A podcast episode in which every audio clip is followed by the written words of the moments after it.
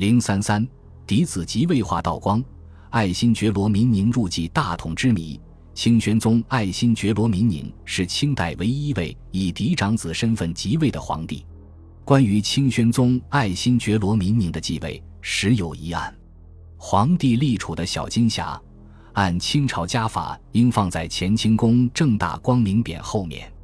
清世宗雍正元年（公元1723年）八月十七日，清仁宗爱新觉罗于衍在乾清宫西暖阁宣布实行秘密立储。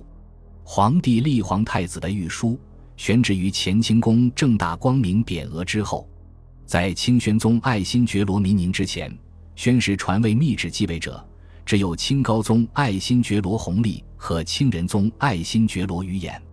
清高宗爱新觉罗弘历内禅皇位给清仁宗爱新觉罗于衍，是由清高宗爱新觉罗弘历亲自开启辖宣谕的。清仁宗爱新觉罗余衍在避暑山庄病逝后，本应立即派大臣疾驰北京，到乾清宫取下正大光明匾后的秘密立储御书，但是当时并没有这样做。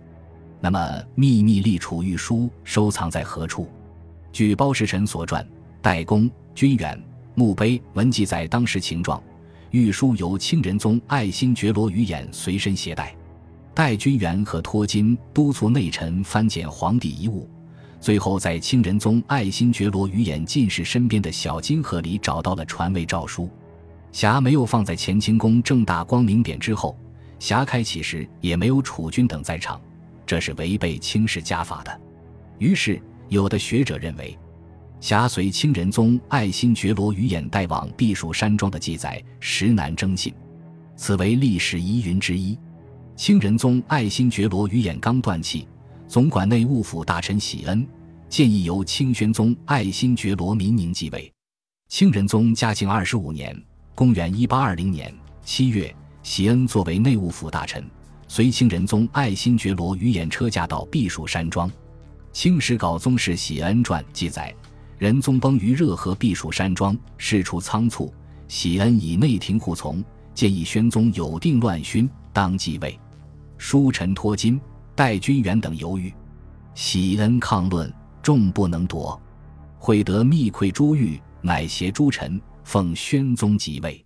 喜恩的建议没有得到军机大臣托金、戴君元等认同，这说明奉清宣宗爱新觉罗民宁嗣位一事在当时似曾经过一场激烈的争论。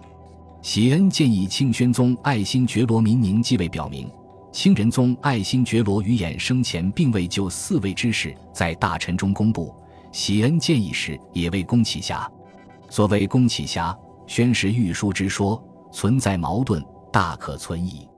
喜恩只是内务府大臣，按照家法，他没有资格建议清宣宗爱新觉罗民宁继位。可是他又为什么违背家法而这样建议呢？此为历史疑云之二。综上所述可以看出。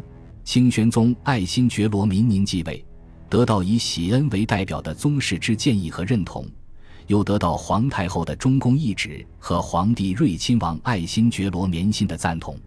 最主要是有军机大臣等开启匣的御书圣旨。民宁继位，皇太后与睿亲王爱新觉罗绵心、宗室喜恩、军机大臣等达成共识，但是在官司记载中前后矛盾。仍给人们留下重重迷雾。清仁宗嘉庆二十五年（公元一八零二年）八月廿二日，清仁宗爱新觉罗余衍遗体在避暑山庄入殓，由承德运往北京。清宣宗爱新觉罗民宁跟随灵柩而行，并已开始处理政务。同年八月廿七日，清宣宗爱新觉罗民宁正式即位于太和殿，颁诏天下，成为清朝入关后的第六代皇帝。